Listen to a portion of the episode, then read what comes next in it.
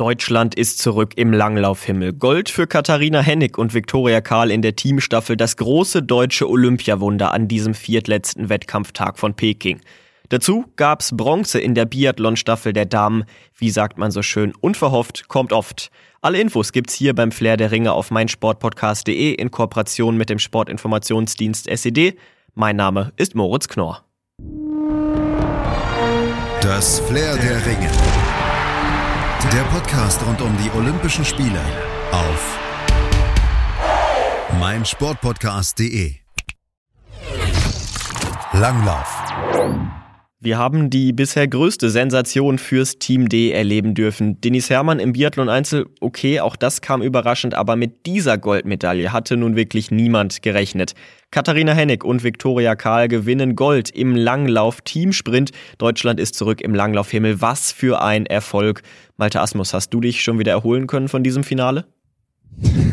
das war schon wirklich Wahnsinn. Und das nur vier Tage nach Silber mit der Staffel jetzt noch Gold im Teamsprint. Damit hätte jetzt wirklich keiner, also überhaupt keiner im Vorfeld gerechnet, wahrscheinlich nicht mal die Läuferin. Also das ist die Sensation der Spiele aus deutscher Sicht und ja, da darf man zu Recht mal begeistert sein. Ich, aber vor allen Dingen natürlich auch die Läuferinnen, die das geschafft haben und der Bundestrainer selbstverständlich auch mit einem Team, das kurzfristig auch noch hatte umbesetzt werden müssen. Denn eigentlich sollte ja Katharine Sauerbrei an der Seite von Katharina Hennig laufen, aber die fühlte sich nicht hundertprozentig fit. Da waren die Belastungen der letzten Tage für sie dann doch zu viel gewesen und deshalb machte sie den Platz neben Hennig frei für Viktoria Karl, ja. Und Viktoria Karl, die galt eigentlich als die schwächere Klassikläuferin, aber sie brachte allen Unkenrufen zum Trotz dann die Goldmedaille ins Ziel nach einem unwiderstehlichen Schlusssprint, in dem sie mit kraftvollem Doppelstockschub an Schweden und Russland noch vorbeizog und dann tatsächlich Gold gewann.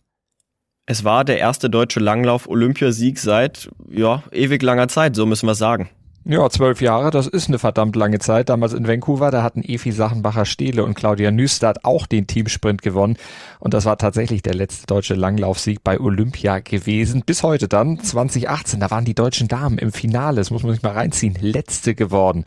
Und dann klappt das heute ausgerechnet am Geburtstag des Bundestrainers Peter Schlickenrieder. Der ist heute nämlich 52 geworden. Glückwünsche von hier. Und der war ja schon beim Staffelsilber extrem von seinen Gefühlen übermannt worden. Da kann man sich vorstellen, was heute in ihm ja, letztlich vorgegangen sein muss. Vor allem nach der ganzen Kritik, die ja auch nach der verpatzten Heim-WM letztes Jahr auch auf ihn eingeprasselt ist. Aber diese Fokusänderung, die die deutschen Langläuferinnen und Langläufer in dieser Saison dann verändert haben, äh, Trainingssteuerung neu gestaltet, eben nicht sich nur auf einen einzigen Saisonhöhepunkt vorbereitet, nicht nur darauf hingearbeitet. Das scheint sich jetzt tatsächlich am Ende ausgezahlt zu haben. Der Teamsprint, er wurde ja im klassischen Stil ausgetragen, also in der deutlich anstrengenderen Technik. Das ist ein richtig mörderisches Programm gewesen auf einer wirklich anspruchsvollen Strecke, das muss man auch dazu sagen. Und äh, die Temperaturen waren ja auch wieder recht niedrig. Also jede Läuferin, die musste im Wechsel drei Runden über 1,5 Kilometer zurücklegen. Und das im Halbfinale und dann auch noch im Finale mit relativ wenig Zeit dazwischen. Das ist schon ein richtiger Abnutzungskampf, den sie da kämpfen mussten. Aber das hat den beiden Deutschen offenbar sehr gut oder sogar perfekt gelegen. Und Viktoria Karl, die hatte am Ende trotz allen Strapazen noch genügend Power im Arm, um diesen Schlusssprint dann anzuziehen und das Tempo einfach hochzuhalten. An diesen Erfolg der Damen konnten dann die Herren in der Sprintentscheidung natürlich nicht anknüpfen, aber da na, konnten sie auch gar nicht mal selbst so viel dafür. Nee, für die deutschen Männer, da war leider schon im Semifinale Schluss. Da wurden Janosch Brugger und Albert Kuchler nur Zwölfte. Aber du hast es gesagt, sie konnten nicht viel dafür. Sie hatten ziemlich viel Pech. Das ging schon in der ersten Runde gleich ganz blöd los, denn Kuchler, dem war der Stock gebrochen. Extrem ärgerlich natürlich. Vor allem dann schwierig, weil er mühsam sich wieder ranlaufen musste. Und nach dem Motto, hast du am Ski, hast du am Ski, äh, dann verlor Brugger in der entscheidenden Rennphase auch noch den, also einen Ski und musste sich dann auf einer einzigen Latte ins Ziel retten und äh, ja, da bist du natürlich chancenlos. Für Brugger war dieses Pech jetzt nicht das erste Mal vorhanden. Nee, das war sogar ein kleines Déjà-vu für ihn. Das äh, andere Mal, das liegt gerade also ein Jahr zurück bei der Heim-WM in Oberstdorf 2021. Da war ihm auch im Halbfinale ganz früh die Bindung aufgegangen und er hatte einen Ski verloren. Damals hatte er ihn dann schnell wieder anziehen können. Jetzt kurz vor dem Ziel war ihm aber dann ganz abhanden gekommen. Und bei Kuchler, ja gut, da war es das zweite Missgeschick sogar in Peking schon im Einzel. Da hatte er sich kurzzeitig verlaufen und viel Zeit eingebüßt. Also insgesamt irgendwo der Wurm drin bei den deutschen Herren äh, und eben auch ganz viel Pech bei der Staffel dann heute. Ja, aber vielleicht ist immer wieder Pech dann auch manchmal Unvermögen. Aber wir müssen auch so ehrlich sein, Medaillen wären ohnehin nicht eingeplant gewesen bei den Herren. Dafür aber bei den drei Teams, die dann am Ende auch vorne lagen. Gold holte Norwegen, Silber ging an Finnland und Bronze an das russische Team. Johannes Hosflöt Kläbo, der hat seine fünfte olympische Goldmedaille gewonnen. Damit ist er jetzt der zweiterfolgreichste Skilangläufer in der Geschichte der Winterspiele bei den Männern hinter seinem Landsmann Björn Deli. Für Kläbo, da war es ja auch nach dem Sieg im Einzelsprint jetzt die zweite Goldmedaille in Peking. Biathlon. Im drittletzten Biathlon-Wettkampf dieser Olympischen Spiele gab es endlich die zweite deutsche Medaille und wieder einmal mussten es die Damen regeln. Bronze gab es in der Staffel für das Quartett Vanessa Vogt, Vanessa Hinz, Franziska Preuß und Denise Herrmann hinter den Schwedinnen und dem ROC. David Ribots vom SED live aus Peking. David, was war's für ein Rennen? Ja, also das Rennen war von Anfang bis Ende einfach nur super spannend. Hier in Changshaku bei ja, angenehmen minus 15,5 Grad. Ähm, Startläuferin Vanessa Vogt hat einen ausgezeichneten Job gemacht, 0-0 geschossen, an der Spitze übergeben. Vanessa Hinz, Franziska Preuß ebenfalls nur zwei Nachlader gebracht und die Mannschaft quasi im Medaillenrennen gehalten. Und Schlussläuferin Denise Herrmann, die stärkste Deutsche hier in äh, China, ja, die musste dann einfach nur mehr einen Platz gut machen, um da die ersehnte, die lang ersehnte Medaille heimzubringen. Und das hat sie mit ebenfalls nur zwei Nachladern und einer super Laufleistung grandios geschafft. Man muss sagen, es ist ein gewonnener dritter Platz. Ähm, zwar hatte Hermann auf der Schlussrunde die Russin Nigmatulina noch vor Augen, aber da fehlten dann einfach die Körner, zumal auch hinter ihr die überlegene Norwegerin Marte Olsby-Reuseland ähm, auf der Jagd war. Aber es hat gereicht. Es hat gereicht und, und die deutschen Damen haben ihre zweite Medaille für Vanessa Vogt, die Olympiadebütantin für Vanessa Hinz und auch für Franzi Preuß. War es die erste Medaille überhaupt ähm, bei Olympia und dementsprechend groß war die Erleichterung. Ähm, wir sind hier nachher noch im Pressezentrum gesessen auf dem Podium, hatten dann eine größere Medienrunde und ja, die Erleichterung war einfach deutlich zu spüren die Freude bei Franz, Franzi Preuß sind die Augen noch immer feucht gewesen. Die Freudentränen waren schon ein wenig getrocknet, aber trotzdem, ähm, man hat einfach die Erlösung gespürt, die bei den Mädels hier geherrscht hat. Es war eine geschlossen starke Teamleistung und quasi, ja, man muss sagen, ähm, einfach die Ziele erfüllt, die man sich hier gesetzt hat. Ähm, die Trainer haben vorgegeben, eine Staffelmedaille und eine Einzelmedaille wäre schön. Das haben die Frauen jetzt mit Bravour geschafft. Gold im Einzel von Dennis Hermann, jetzt Bronze in der Staffel. Ähm, damit kann man zufrieden nach Hause fahren. Und es gibt ja noch ein Rennen, den Massenstart, wo alle vier noch einmal mit dabei sein werden. Und da es ja nur 30 Teilnehmerinnen da gibt, wer weiß, was da an einem perfekten Tag noch möglich ist. Wenn wir uns das Podium nochmal anschauen, Schweden, das ROC und Deutschland, dann sehen wir, Frankreich und Norwegen fehlen. Es ist der erste Biathlon-Wettkampf in Peking überhaupt ohne diese beiden Nationen auf dem Podium. Woran hat es gelegen? Das lag bei den Norwegerinnen unter anderem da, daran, dass ähm, die drittbeste Läuferin Ingrid Landmark-Tandrevold ähm, unter gesundheitlichen Problemen leidet und leider schon abreisen musste. Sie war in der Verfolgung ähm, kollabiert hinter der Ziellinie, musste aus dem Zielraum getragen werden, hatte schon in der Vergangenheit Herzprobleme und zur Sicherheit wurde sie jetzt nach Hause nach Norwegen geflogen und wird dann nochmal gründlich durchgecheckt. Aber dadurch äh, entging den Norwegerinnen natürlich auch eine wichtige Läuferin in der Viererstaffel. Und ja, mit zwei Strafrunden und acht Nachladern. Ähm, ja, das ist einfach zu viel. Zwar reicht es noch für Platz vier und der Rückstand mit 50 Sekunden hielt sich da tatsächlich noch in Grenzen. Aber das lag ähm, großteils daran, dass Mathe Olsby-Reuseland einfach so dominant ist. Tyrell Eckhoff hat auch geschwächt und äh, geschwächelt und ja, für Reuseland endet damit ja eine ziemlich grandiose Serie. In den ersten vier Rennen hat sie immer eine Medaille hier abgeholt. Dreimal Gold, einmal Bronze. Und ja, dieses Kunststück in jedem Rennen ähm, Edelmetall mit nach Hause zu nehmen, das blieb ihr heute verwehrt. Und bei den Französinnen war es ähnlich, da fehlt es einfach am Schießstand. Zwei Strafrunden, zehn Nachlader sogar. Ähm, mit so einer Leistung kann man keine Medaille gewinnen. Wenn es dann läuferisch auch nicht passt, dann ist man eben da ein bisschen zu weit von der Weltspitze entfernt. Glück für das deutsche Team, ähm, dass sich da jetzt über den dritten Platz freuen darf mit nur sechs Nachladern.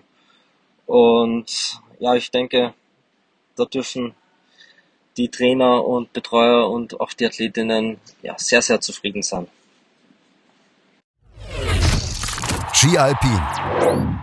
Die deutschen Männer müssen weiter auf ihre erste olympische Medaille seit 1994 warten. Auch im heutigen Slalom gab es kein Edelmetall für den DSV. Linus Strasser war ja durchaus vorher ein Medaillenkandidat, landete am Ende auf Rang 7. Gold geht nach einer furiosen Aufholjagd an den Franzosen Clément Noël. Johannes Strolz aus Österreich sichert sich Silber und Sebastian Voss-Solewak komplettiert dann das Podium. Marco Mader vom SED war an der Strecke.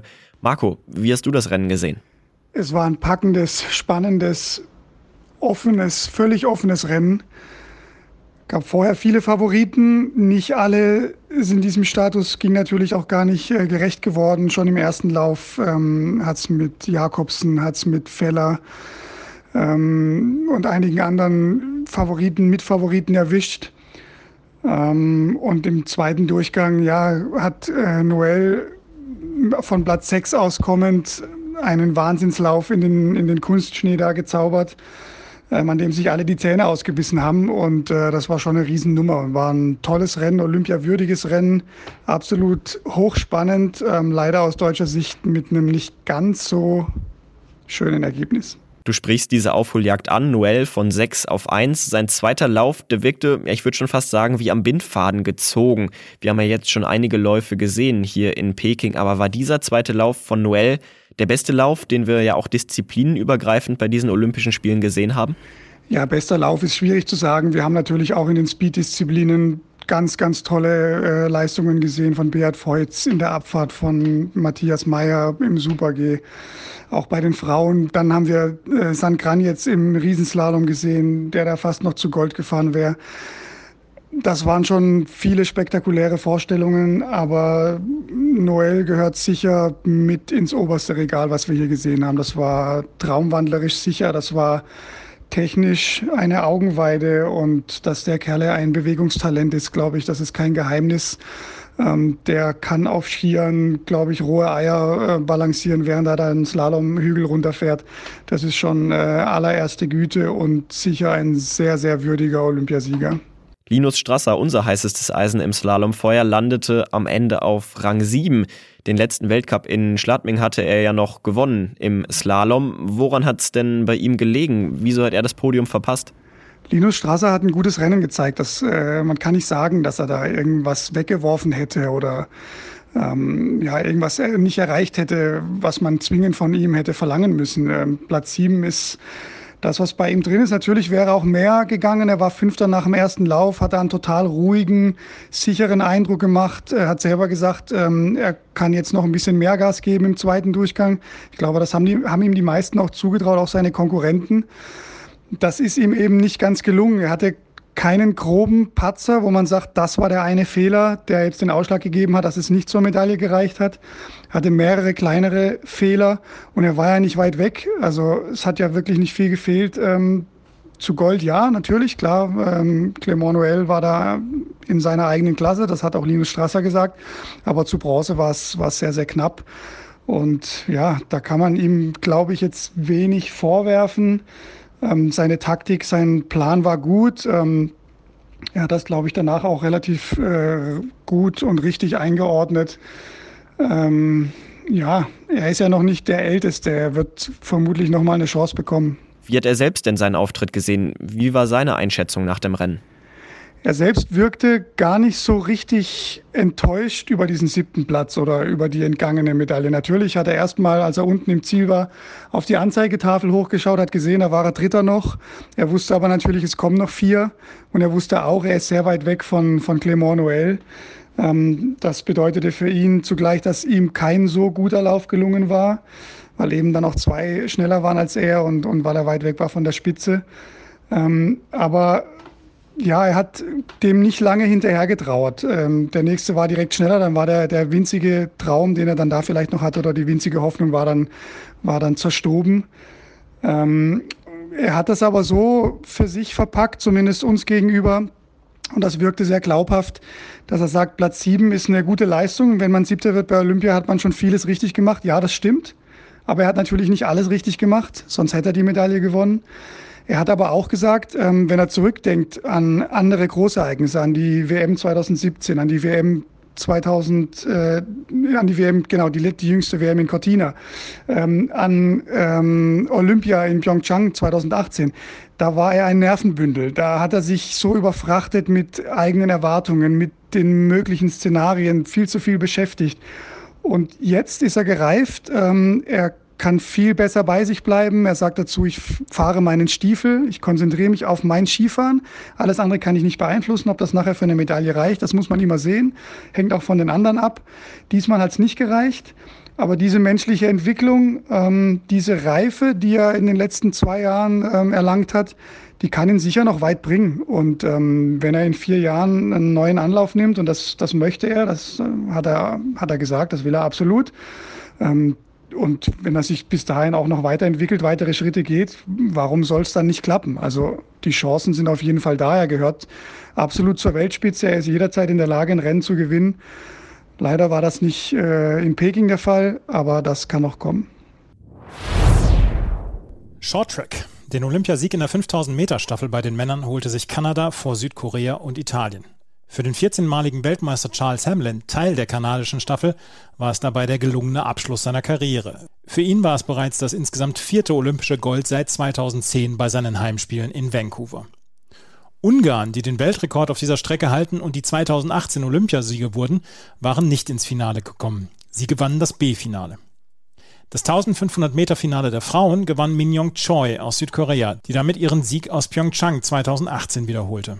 Sie setzte sich vor Ariana Fontana aus Italien und Susanne Schrulting aus den Niederlanden durch.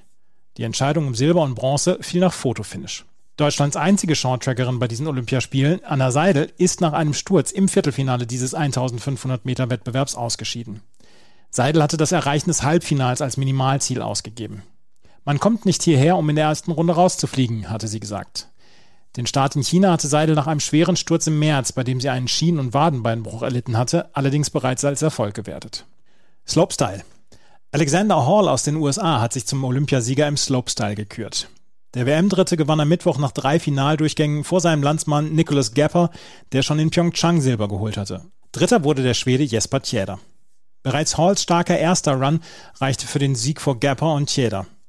Big Air Olympiasieger Birk Rüth in der Qualifikation noch Zweiter, kam nicht über den fünften Platz hinaus. Deutsche waren nicht am Start. Aerials.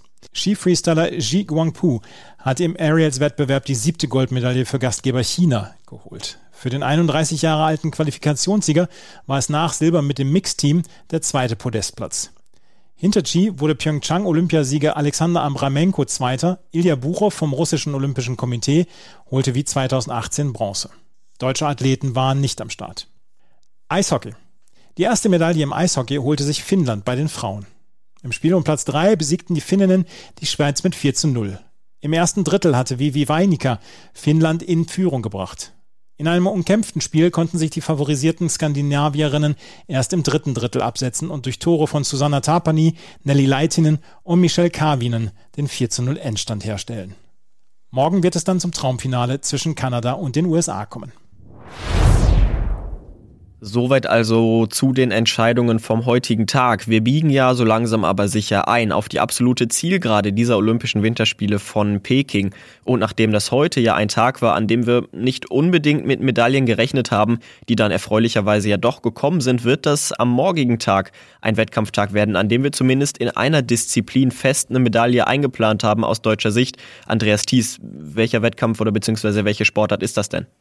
Also es ist sicherlich die nordische Kombination, ähm, die um 9 Uhr deutscher Zeit mit dem Springen losgeht und um 12 Uhr dann mit dem 4x5 Kilometer Skilanglauf abgeschlossen wird. Die deutschen Starter sind jetzt heute genannt worden. Vincent Geiger, Julian Schmid, Manuel Feist und Erik Frenzel. Und bei Erik Frenzel müssen wir natürlich äh, schauen, wie ist er aus dieser Isolation rausgekommen und wie kann er dann morgen dann äh, reagieren. Manuel Feist hat einen super Wettkampf übers Einzel gebracht. Vincent Geiger ist Olympiasieger schon geworden in diesen Tagen. Julian Schmid ist gut drauf. Ähm, Jonas Ritzek ist ausgenommen worden, dafür ist Erik Frenzel jetzt dabei. Das ist sicherlich eine spannende Frage. Aber die Mannschaft an sich sollte auf jeden Fall die Klasse haben, um eine Medaille zu holen morgen. Was sagst du generell zur Besetzung? Es war ja immer die Frage, wird Frenzel freigetestet, ja oder nein? Jetzt wurde er freigetestet, konnte sich freitesten lassen. Und dann war die Frage Ritzek oder Feist. Jetzt hat sich der Bundestrainer für äh, Manuel Feist entschieden. Ist das für dich die richtige Entscheidung? Es ist auf jeden Fall eine nachvollziehbare Entscheidung, weil Manuel Feist halt im Einzelwettbewerb wirklich einen sehr guten Eindruck hinterlassen hat. Und dann kann ich das schon nachvollziehen. Bei Erik Frenzel ist es natürlich wirklich spannend. Wie wird er nach diesen zehn Tagen Isolation, nach dem Freitesten jetzt, wie wird er dann reagieren? Gerade in der Loipe über die fünf Kilometer. Das ist jetzt nicht eine ganz so lange Strecke. Da kann man auch mal fünf Kilometer ähm, voll powern, denke ich mal. Und wie ist von der Schanze das Gefühl für Erik Frenzel? Da bin ich sehr gespannt. Aber insgesamt sollte das auf jeden Fall für eine Medaille reichen. Die anderen Favoriten sind natürlich Norwegen und Österreich mit dabei, mit Jan Magnus Rieber, der sich ja beim Einzelwettbewerb so verlaufen hat und dann hinterher keine Körner mehr hatte. Auch der war ja in Isolation. Also es könnte morgen nochmal ein spannender Wettbewerb werden. Und wir haben ja gesehen, die nordischen Kombinierer haben in diesen Olympischen Spielen wirklich abgeliefert, was Spannung angeht. Also ich könnte mir vorstellen, dass wir da morgen auch wieder eine ganze Menge an Dramatik erleben werden. Du sprichst es gerade an, diese kuriose Szene von Jarl Magnus Rieber im Langlauf da beim Wettbewerb von der Großschanze, als er sich verlaufen hat. Ich hatte das Gefühl, es lag jetzt nicht nur daran, dass er dann nicht mehr mithalten konnte. Ähm, ich hatte auch wirklich das Gefühl, dass er vom Körperlichen nicht so ganz da war nach seiner Corona-Infektion. Mhm. Wir müssen jetzt immer schauen, du hast es gesagt, klar, die Strecke sind nur fünf Kilometer, aber das könnte natürlich auch Erik Frenzel treffen. Trotzdem für dich die richtige Entscheidung, ihn jetzt äh, mitzunehmen ins Team? Ja, ich denke schon. Erik Frenzel hat vor dem, äh, vor der Reise nach Peking hat er gute Form gehabt. Ich glaube nicht, dass er in irgendeiner Weise viel verloren hat. Er hat dann ja dieses neue Hotelzimmer bekommen, wo er dann auch ein bisschen trainieren konnte. Ich bin sehr gespannt, wie er morgen reagieren wird. Er hat nicht die ganzen Sprünge auf dieser großen Schanze wie die anderen Starter, aber prinzipiell sollte sich die Erfahrung dann auszahlen. Und Johannes Ritzek hat keinen guten Eindruck hinterlassen, gerade im Langlauf über die zehn Kilometer beim letzten Wettbewerb. Von daher, ich glaube, Hermann Weinbuch blieb auch gar nicht so richtig viel anderes übrig. Und dann blicken wir jetzt auf eine weitere Disziplin, eine weitere spannende Entscheidung am morgigen Tag. Die alpine Kombination der Frauen steht an. Die alpine Kombination der Frauen, Michaela Schifrin ist die aktuelle Weltmeisterin, Michelle Gesin ist die Olympiasiegerin von 2018, Wendy Holdener, Gesin und Michaela Schifrin sind wohl die Favoritinnen. Und bei Schifrin müssen wir ja dann auch mal sehen, wie hat sie die ganzen Enttäuschungen bislang weggesteckt. Sie ist ja also man möchte es eigentlich nicht so richtig sagen, aber sie ist ja eine der großen Geschlagenen in diesen Olympischen Spielen. Und das ist jetzt so ein Wettbewerb, wo sie das wieder gut machen kann. Wir haben über die Kombination schon häufiger gesprochen, dass sie ja in der normalen alpinen Saison gar nicht mehr so richtig vorkommt und dass sie nur noch bei Weltmeisterschaften und bei Olympischen Spielen stattfindet. Und das ist dann vielleicht dann auch morgen dann ein Wettbewerb, wo Schiffrin dann hier Wiedergutmachung leisten kann. Und sie wird wahrscheinlich sehr, sehr entschlossen sein, sich diese Medaille dann morgen zu holen. Was war denn dein Eindruck, vor allen Dingen jetzt auch nach ihren Aussagen nach der Abfahrt, wo sie im Interview danach sagte, dass der Fehler eigentlich dabei liegt, dass sie vom Kopf jetzt nicht wieder runterkommen könnte, diese ganzen Enttäuschungen nicht richtig abschütteln könnte. Glaubst du trotzdem, dass irgendwie die Chance besteht, dass sie sich jetzt vor dieser Kombination äh, aus diesem Tal nochmal rauskämpft und wirklich doch nochmal angreift? Gerade jemanden wie Michaela Schifrin ist ja alles zuzutrauen. Das ist ja eine Weltklasse-Athletin, das hat sie ja in den letzten Jahren dann schon immer wieder bewiesen. Und ich glaube, das können wir ihr dann auch wieder zutrauen. Gerade in einem Wettbewerb wie der Kombination, der ja vielleicht nicht so ganz den öffentlichen Fokus hat, dass sie sich dann einfach auf sich berufen kann und auf ihre Klasse dann ja auch wieder berufen kann und dann morgen einen guten Wettbewerb abliefern kann. Also ich traue ihr eigentlich immer alles zu. Und wenn sollte sie da morgen wieder keine Medaille holen, dann könnte ich mir vorstellen, dann wird sie sehr, sehr, sehr frustriert aus Peking abreisen. Und dann gibt's morgen noch einige andere Entscheidungen, die anstehen. Das Frauenfinale im Eishockey gibt's, dann gibt's noch das 1000-Meter-Finale der Eisschnelllauf-Frauen und das Ski-Freestyle-Finale im Cross-Wettbewerb ebenfalls von den Damen. Und wie das alles endet, das hört ihr natürlich morgen hier bei Flair der Ringe auf meinsportpodcast.de in Kooperation mit den Kollegen vom Sportinformationsdienst SID live aus Peking. Für heute soll's das erst einmal gewesen sein. Ich danke euch fürs Zuhören. Macht's gut, bis morgen. Ciao. Das Flair der Ringe. Der Podcast rund um die Olympischen Spiele auf meinsportpodcast.de.